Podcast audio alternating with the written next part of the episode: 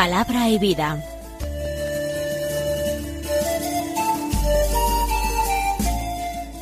Con el padre Manuel Horta desde Sevilla.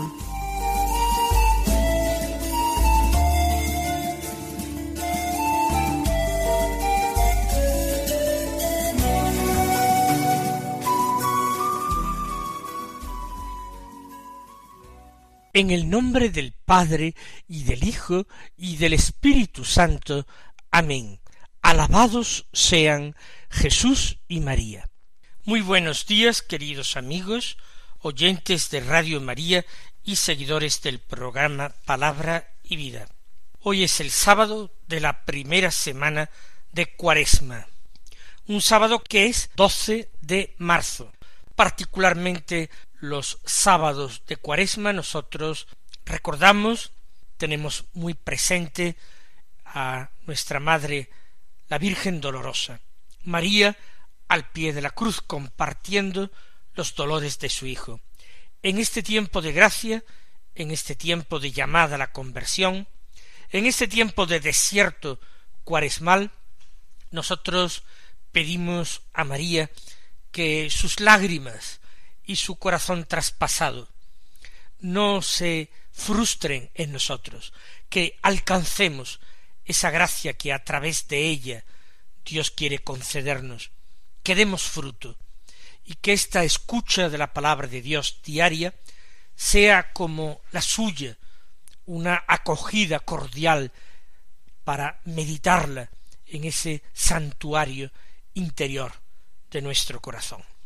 El Evangelio que se proclama en la misa del día de hoy es de San Mateo. Continuamos con el Sermón de la Montaña y hoy particularmente también en el capítulo quinto.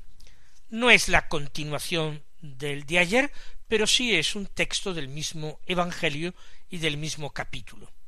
Los versículos cuarenta y tres al cuarenta y ocho que dicen así En aquel tiempo dijo Jesús a sus discípulos habéis oído que se dijo amarás a tu prójimo y aborrecerás a tu enemigo. Pero yo os digo amad a vuestros enemigos y rezad por los que os persiguen, para que seáis hijos de vuestro Padre Celestial, que hace salir su sol sobre malos y buenos, y manda la lluvia a justos e injustos. Porque si amáis a los que os aman, ¿qué premio tendréis? ¿No hacen lo mismo también los publicanos? Y si saludáis sólo a vuestros hermanos, ¿qué hacéis de extraordinario? ¿No hacen lo mismo también los gentiles? Por tanto, sed perfectos como vuestro Padre Celestial es perfecto. Continúa la instrucción de Jesús a sus discípulos. La instrucción que el Señor nos imparte a nosotros en el día de hoy, en este santo tiempo de Cuaresma. Va a impartir el Señor una enseñanza acerca de la caridad fraterna, del amor que tiene que presidir la vida, los pensamientos, las palabras y las obras de un cristiano, el amor que tiene que ser el signo distintivo de los discípulos de Cristo. Dijo Jesús a sus discípulos, habéis oído que se dijo, amarás a tu prójimo y aborrecerás a tu enemigo. De nuevo el Señor utiliza el mismo eh, método para enseñar.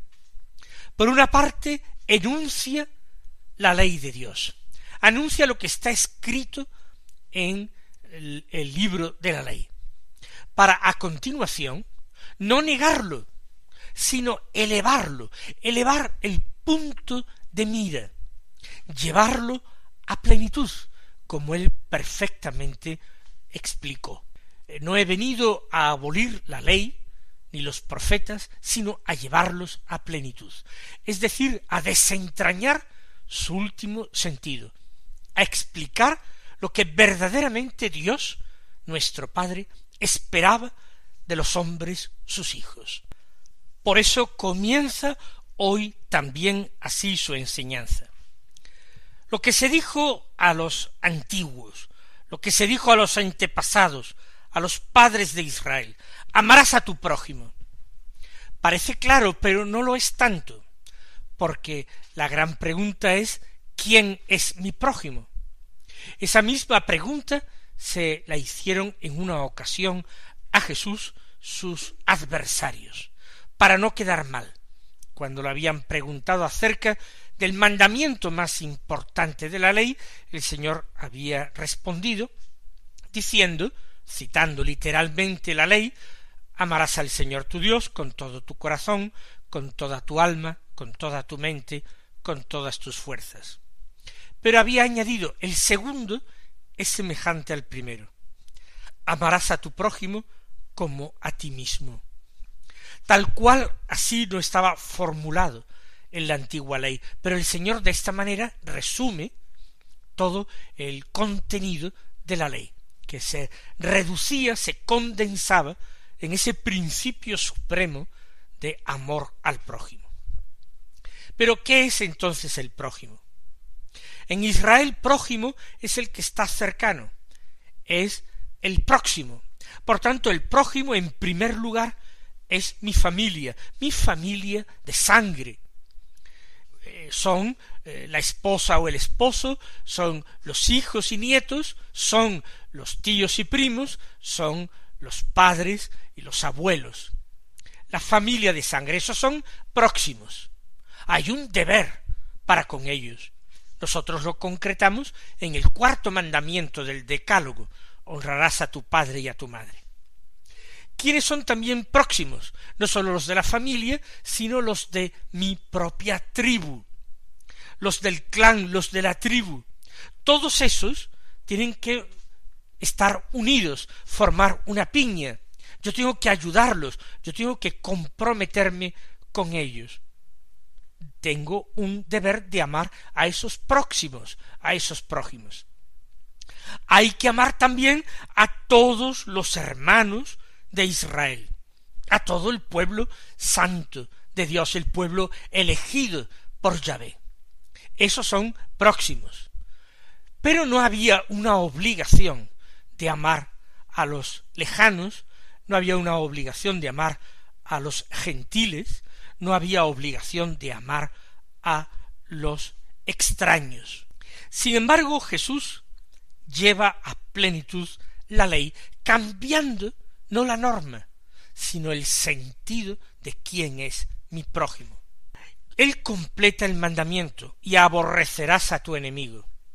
De alguna manera, una justicia aplicada de una forma inflexible, casi feroz, hacía que del enemigo, para aplicar justicia uno tenía que vengarse, o poner la venganza en manos de Dios o en manos de las autoridades del pueblo. Pero aborrecerás a tu enemigo significa lo rechazarás, no te sentarás a la mesa con él, descargarás sobre él el peso de la justicia. Pero ahora viene la corrección de Jesús. Pero yo os digo, es decir, con una autoridad superior a Moisés. Jesús es el intérprete de la voluntad de Dios más fiel, más exacto, sin comparación, más fiel y exacto que Moisés. Es testigo directo de lo que Dios quiere, porque Él ha venido de parte del Padre. Él vivía con el Padre y en el Padre. Él estaba desde el principio, cuando Dios creó todas las cosas y creó al hombre. Yo os digo, amad a vuestros enemigos. En este sentido, los enemigos también tienen que ser próximos, prójimos. Están cerca de nosotros, tanto como los amigos. Lo que ocurre es que a los amigos les regalamos sentimientos positivos, de benevolencia, de cariño, y respecto de los enemigos no tenemos sentimientos positivos, tenemos sentimientos de rechazo, tenemos sentimientos de ira. Vosotros amad a vuestros enemigos y rezad por los que os persiguen. Cuando los discípulos reunidos para escuchar las palabras de Jesús en el sermón de la montaña escucharon esto, fue como si un rayo hubiese caído delante de sus pies ¿Cómo nos está diciendo el Señor que amemos a los enemigos? Esto es imposible y rezar por los que me persiguen. Habría que rezar más bien pidiendo a Dios venganza de los que me persiguen. Eso hacen muchos salmos. Y si nosotros queremos rezar hoy cristianamente los salmos, no tenemos que saltarnos esas palabras duras, no tenemos que saltarnos esas imprecaciones que con frecuencia se encuentran en los salmos. Lo que tenemos que hacer es darles un sentido espiritual. Pensar que los enemigos de los que habla el salmista no son los enemigos de carne y hueso, no son otros hombres como yo, porque esos son mis prójimos sino que los enemigos son los enemigos del alma, el mundo, el demonio y la carne. Contra eso sí se puede pedir a Dios venganza. A Dios se les puede pedir que los reprima, que los castigue, que los confunda. Pero respecto de otros seres humanos no podemos hacer esto. Si somos cristianos, hemos de rezar intercediendo por ellos, pidiendo su mayor bien amándolos, quiere decir esto, no cambiando a veces sentimientos del corazón, que es difícil o casi imposible cambiar, sino deseando el mayor bien de ellos, reprimiendo nuestra cólera, reprimiendo nuestros deseos de una estricta y vengativa justicia. Así, si amáis a vuestros enemigos y rezáis por los que os persiguen, seréis hijos de vuestro Padre Celestial. ¿Por qué? Porque Él hace salir su sol sobre malos y buenos, y manda la lluvia a justos e injustos. Es decir, Dios hace el bien y otorga beneficios a todos los hombres. No otorga beneficios sólo a los buenos y los escatima a los malos. Él da sus dones a todos los hombres, para que los hombres puedan desarrollarse, progresar, vivir, pensar, reflexionar, convertirse, amar. Habrá algunos que, aun conscientes de los dones de Dios, se empeñarán en la maldad, seguirán siempre malvados, pero eso no será por culpa de Dios, que a través de sus dones, de sus gracias y de sus beneficios, busca a todos sus hijos, quiere la conversión de los malvados y no su destrucción. Él manda la lluvia a justos e injustos. Pues nosotros tenemos que hacer lo mismo que nuestro Padre Dios, amar a los buenos y a los malos. Quizás amaremos a los buenos con cariño, con benevolencia, con sentimientos positivos, con paz en el corazón, y quizás tendremos que amar a los malos con cierta turbación, con sentimientos de inquietud, de ira, da lo mismo. Tenemos que tratar de amarlos con obras, no principalmente con sentimientos delicados. Porque si amáis sólo a los que os aman, pregunta Jesús, ¿qué premio tendréis? ¿No hacen eso mismo también los publicanos? Todos los peores hombres tienen amigos a los que quieren, tienen hijos, tienen padres, tienen esposas o esposos, a ellos los quieren. En eso no hay mérito, se trata de sentimientos naturales. Y cuando uno alberga sentimientos positivos respecto de alguien, pues es normal volcarse con él y hacerle bien. Pero si actuáis así, ¿en qué os diferenciáis de los hombres sin Dios, de los hombres pecadores? ¿Qué premio tendréis? Si saludáis sólo a vuestros hermanos, ¿qué hacéis de extraordinario? ¿No hacen también lo mismo los gentiles? Es evidente que la respuesta es clara. Por supuesto, es eso. Pero el discípulo de Cristo tiene que diferenciarse. El discípulo de Cristo no vive como vive el mundo. Hoy día a veces el cristiano quiere pasar desapercibido en medio de la sociedad. Es sal del mundo, le ha dicho Cristo, pero en la práctica es sal que ha perdido su sabor, que se ha vuelto sosa. Es luz del mundo, le ha dicho Cristo, pero en la práctica esa luz se ha escondido y ya no alumbra nadie. Y este problema lo tenemos nosotros, quizás más que en los días terrenos de Jesús. Los gentiles actúan así, pero ¿acaso nosotros no aspiramos más que a ser igual que los gentiles? Termina el Evangelio de hoy, por tanto, sed perfectos, como vuestro Padre Celestial es perfecto. Podríamos decir al Señor, qué humor el tuyo. Tu Padre, Dios, claro que es perfecto. Tú eres el Señor del universo, tú eres perfecto. Pero ¿Cómo nos propones un modelo tan alto? ¿Cómo nos dices que seamos perfectos y además con la perfección de Dios? ¿Cómo es posible? Jesús nos está invitando simplemente a amar, y de nuevo lo repito, no a amar con sentimientos de benevolencia, con sentimientos de cariño, sino a amar con obras. Recuerden aquello de Santa Teresa y de tantos santos, obras quiere el Señor. Nosotros no somos buenos. Es cierto, Jesús nos lo decía el otro día en el Evangelio. Vosotros que sois malos, dais cosas buenas a vuestros hijos. Nosotros no somos buenos, somos malos. Nosotros no somos justos, somos pecadores. De nuevo también el Señor nos lo recuerda.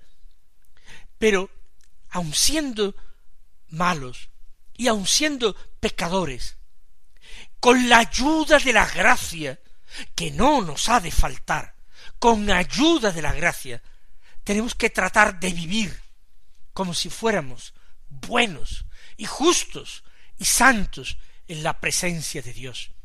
Y da lo mismo si ello conlleva sentimientos interiores o no, da lo mismo.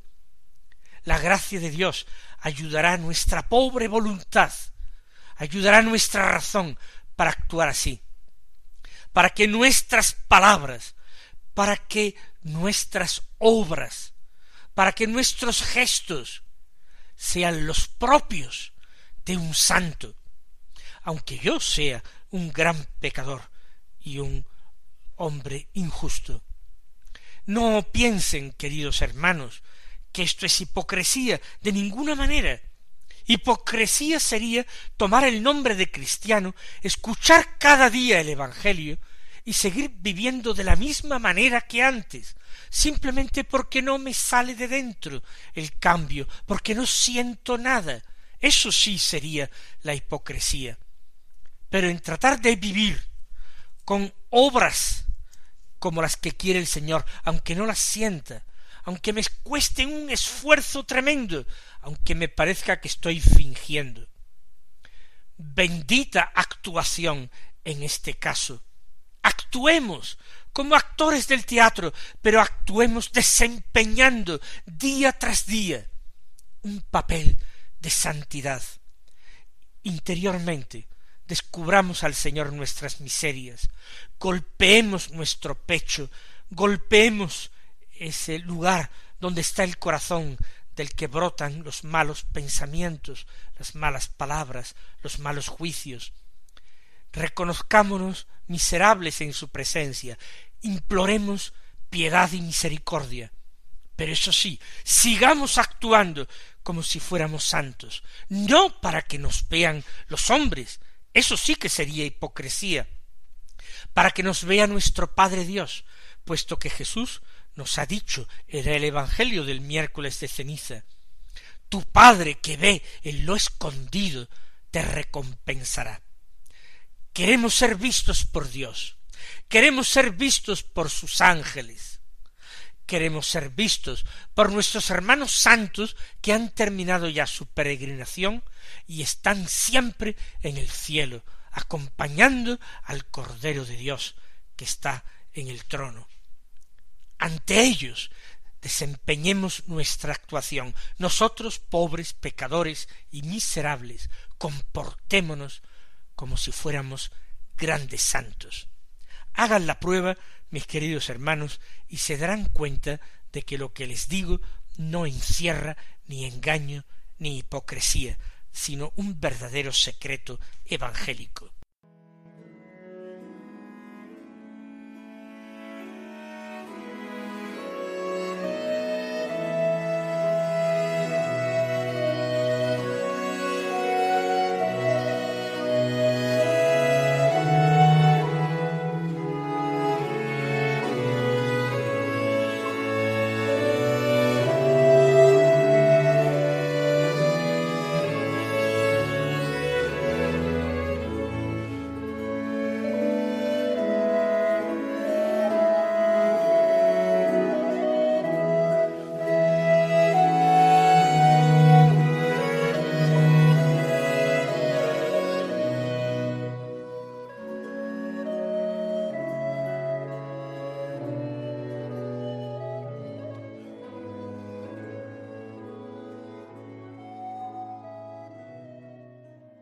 Podríamos completar nuestra meditación de esta mañana con el rezo del Salmo responsorial de la misa, que es un fragmento del Salmo 118, que es una meditación sobre la ley de Dios. Nosotros escucharemos y rezaremos tres estrofas. Dice la primera, Dichoso el que con vida intachable camina en la ley del Señor. Dichoso el que guardando sus preceptos lo busca de todo corazón. Primero se declara bienaventurado al que sigue, camina la ley del Señor con vida intachable, es decir, sin que se le pueda poner tacha, sin que se le pueda reprochar nada. Verdaderamente bienaventurado, aunque no es el caso de la mayoría de nosotros. Dichoso también, bienaventurado, el que guardando los preceptos de Dios lo busca de todo corazón. En esto nosotros queremos destacar, en esto queremos sobresalir, en buscarlo de todo corazón.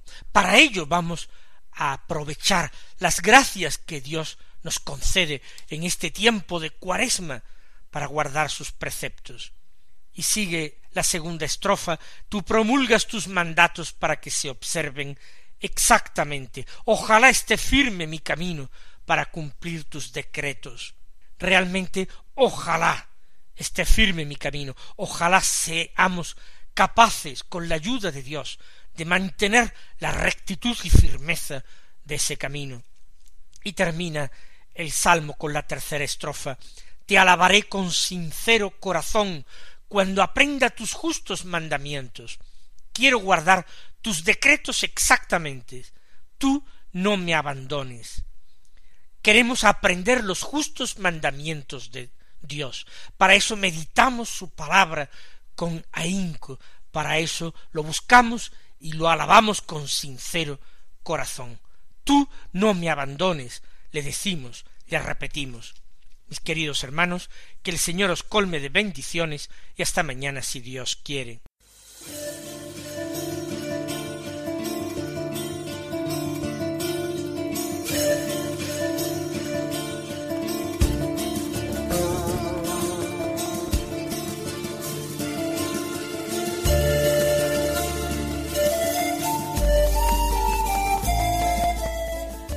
Concluye Palabra y Vida, un programa dirigido desde Sevilla por el Padre Manuel Horta.